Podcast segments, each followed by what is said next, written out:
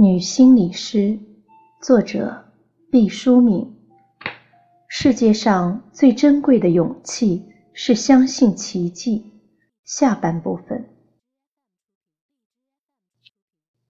走投无路，赫顿只好再次敲开姬敏聪家的大门。打扰您休息了，还是上次您督导的那个案子。您让我自己想出解决的方向，我就想让他们对峙，以求水落石出。你怕我不答应，就来了一个先斩后奏。自从你这样决定之后，就从我这里消失了一阵子。现在你又出现了，想来是没有收到预想的效果。他们不肯会面，你才又想到我这个老朽。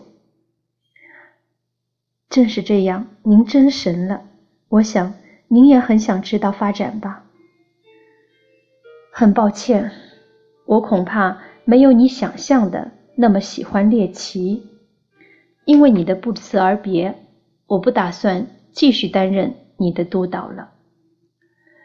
姬敏聪正色道，沧桑的脸上配着沉思，生成了势不可挡的魅力。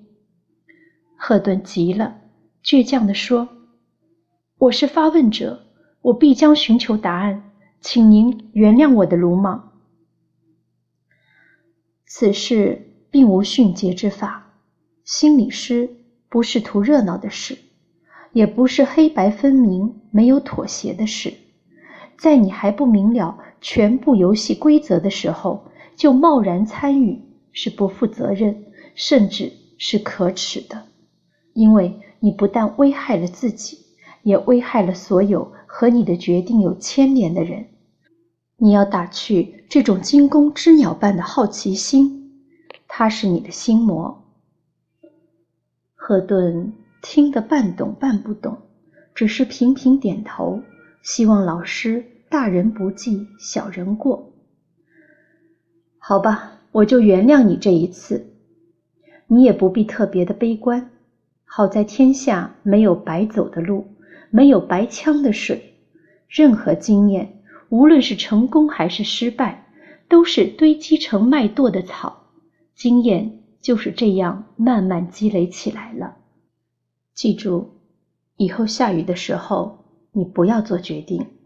如果你一定要做，起码要把头发擦干，不然的话，你的决定就总有冷冰冰的味道。最好的决定是在艳阳高照的时刻做出的，会有干燥的麦子的味道，安全而饱满。赫顿谨记在心，只想赶快切入这个正题。这一次不是解决个案的问题，是解决你的问题。我有什么问题？我没有问题。越是一口咬定自己没有问题的人，问题就越大。那就算我有问题，现在也不是解决我问题的时候啊，还是先讨论个案吧。我欣赏你这种先人后己的精神，只是心理师这个职业，有的时候就要先己后人。不懂，我打个比方你就懂了。我问你，你为什么对大方和老松的案子如此上心？这倒怪了，我上心难道不对吗？这就像是一个医生关心爱护他的病人，有什么错呢？你和他们的关系不是简单的医生和病人的关系，而隐含着另外的关系。您这是什么意思啊？您是说我和老松不清不楚，还是和大方有暧昧关系，比如同性恋什么的？对天发誓，我和他们是纯粹的工作关系，一清二白，苍天可见。赫顿情绪激动，姬敏聪不急也不恼，好像欣赏一件罕见的翡翠原石。他观察着赫顿蹦跳着青筋的细脖子，说：“你着急了。”“我当然着急了。我本来是想解决来访者的问题，现在您把火浇到我的头上了，我能不急吗？”“你这一急，让我感觉到问题的症结可能不在来访者身上，而在你的身上。”姬敏聪的话说得很低沉，甚至有些漫不经心的味道，但赫顿听来如焦雷炸耳。他跳起来说：“季老师，您要是没招了也没什么，您又不是神仙，可你不能乱咬一气啊！凭什么来访者的问题反倒成了我的问题？我有什么问题？我什么问题也没有。”骂得好，这样就把你的真实情感。暴露出来了。如果说刚才我还只是个猜测，现在我已有更多的把握了。您的把握在哪里？就在我的脑子里，也在你的脑子里。好，现在请你坐在榻上。你要把我脑子里的东西呈现出来。你问的太多了。如果你相信我，你就按照我的指令做；如果你不相信我，就请你离开。赫顿面临抉择：要么知难而退，要么揭开谜底。稍作思索，对于真相的热爱战胜了一切。他说：“好吧，我服从。”姬明聪说：“这很好。”说着，他走到窗前，拉上了窗帘。赫顿突然有些害怕，与生俱来的对黑暗和寒冷的恐惧，如毒蛇的芯子缠住了他的身躯。冰质的鞭子埋在身体里，成为定时炸弹，由内向外的抽打。看不到血迹，却感觉到锥痛。您，您要干什么？赫顿战战兢兢地问。帮助你。金敏聪简短的回答，走了出去。屋里的光线暗淡下来，黑夜突然来临。门外有老张的脚步声。这声音给了赫顿一些安慰，他不由得责怪自己太神经过敏了。赫顿紧张的情绪得到了稍许的缓冲，弗洛伊德榻的曲度令人舒适，使他渐渐的安定下来。金敏聪推门进来，手里举着一支点燃的蜡烛，烛火摇曳，他的头显得大而蓬松。映照在墙上，仿佛一朵乌云。赫顿吃惊地问：“姬老师，你要做什么？”“帮助你的道具。”“咱们还要演戏吗？”“人生就是戏剧，要让那些被遮蔽的部分重现。”“不，我害怕。”我知道你害怕，也许通过我们共同的努力，你会渐渐的勇敢起来。现在开始，你找个舒适的位置躺好，看着我的烛光。金敏聪把摇摇欲坠的蜡烛举到赫顿面前，盯住他，放慢你的呼吸。好，就这样。请你一动不动地看着蜡烛，看着它，看着它。赫顿乖乖地听从指令。金敏聪的声音有一种魔法，让你不由自主地被牵引着。当人的眼光长久地注视着跳跃的火光时，就会发生一种似幻非幻。扑朔迷离的感觉。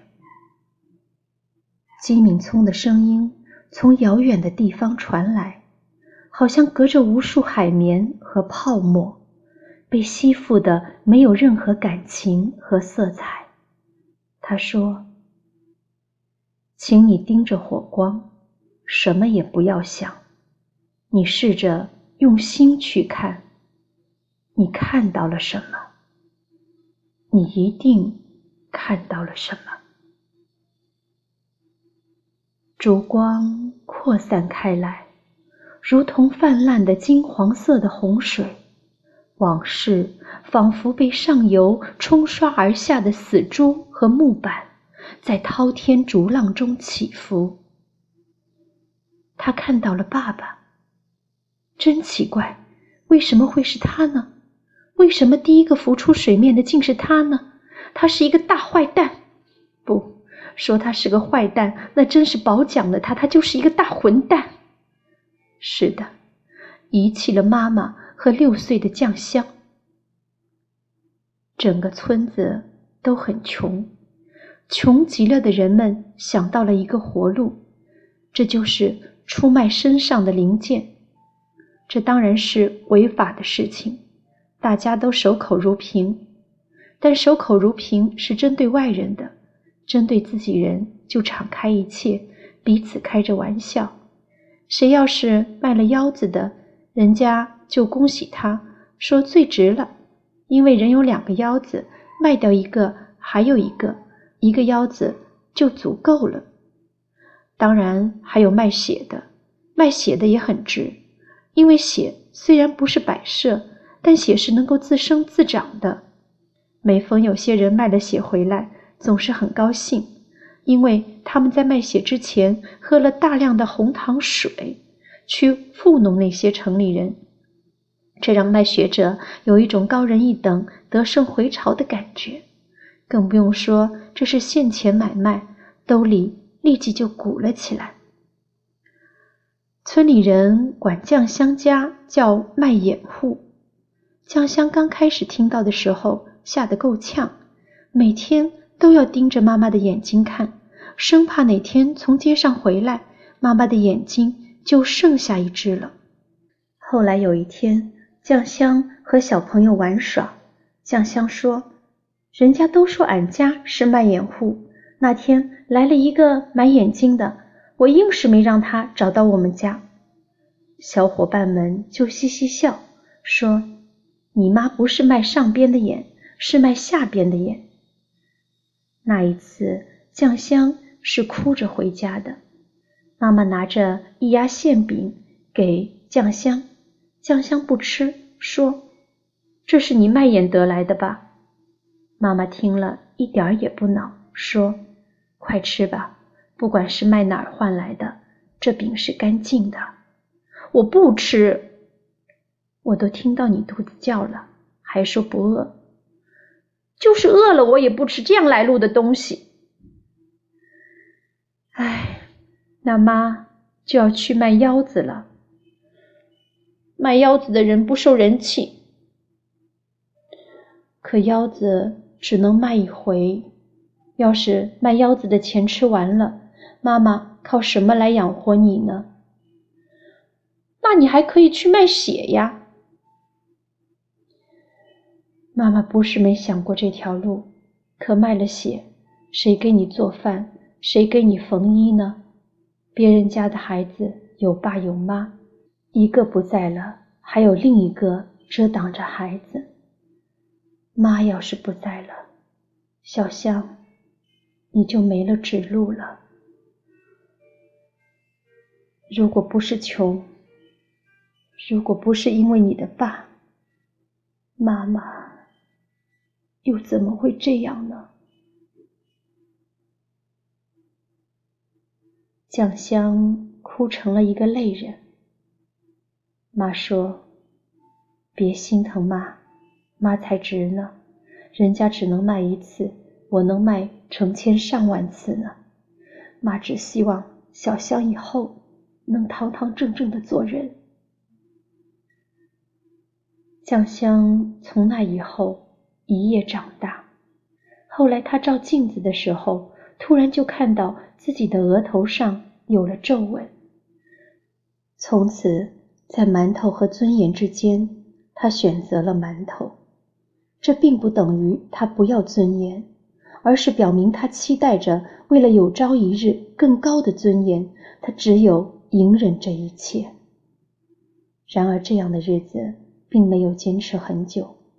有一天，妈对他说：“酱香，妈就要老了，妈干不动了，妈要给你找个长期饭票。”长期饭票来了。又黑又粗，好像被火烧过的鬼子炮楼。妈对他说：“你要对我闺女好。”长期饭票说：“凭我这条件，找个黄花也不难。你还拖着个油瓶，你现在反悔还来得及。好吧，算我倒霉。”长期饭票。在镇上杀猪，每天都带着猪血的味道回家，当然还有七零八落的猪下水，让妈妈煮了吃。这些东西气味血腥，但炖熟之后有奇特的香气。这些香气养育了幼小的酱香，让它虽然不长个子，但头脑异常清晰。妈妈。到远方去了，长期饭票醉醺醺的拎着一串烤猪腰子回到家，看到从老奶奶家跑回来的酱香时，没有吃惊，只是说：“熬不住了吧？我知道你也大了。”酱香听不懂他的话，不理他，独自看书。酱香的成绩在班上永远是第一，要保住这个称号。只有不停的努力。长期饭票见酱香不搭理自己，也不再说什么，就回自己的屋睡去了。有一间小屋，小屋里有一张小床。酱香复习完功课，把房门插好，又昏昏的睡去了。半夜里，他感到刺骨的寒冷。正是四月春暖花开的日子。虽说半夜里还有寒气，但不应该这样冷啊！这种冷深入骨髓，带着刀剜一样的剧痛，让酱香觉得自己被五马分尸了。冷，冷极了，到处是冰雪，黄色的、油状的冰雪。以上的这一切。都是赫顿面对着摇曳的烛火，断断续续的说出来的。当然，很多地方不连贯，时空倒错，语无伦次。但金敏聪就像面对着一幅打散了的拼图，把它们迅速地归纳到相应的位置上，眉目渐渐地清晰起来。黄色的冰雪。姬敏聪很纳闷，轻轻的重复：“是黄色的冰雪，透明，寒冷，冷极了，冷极了。”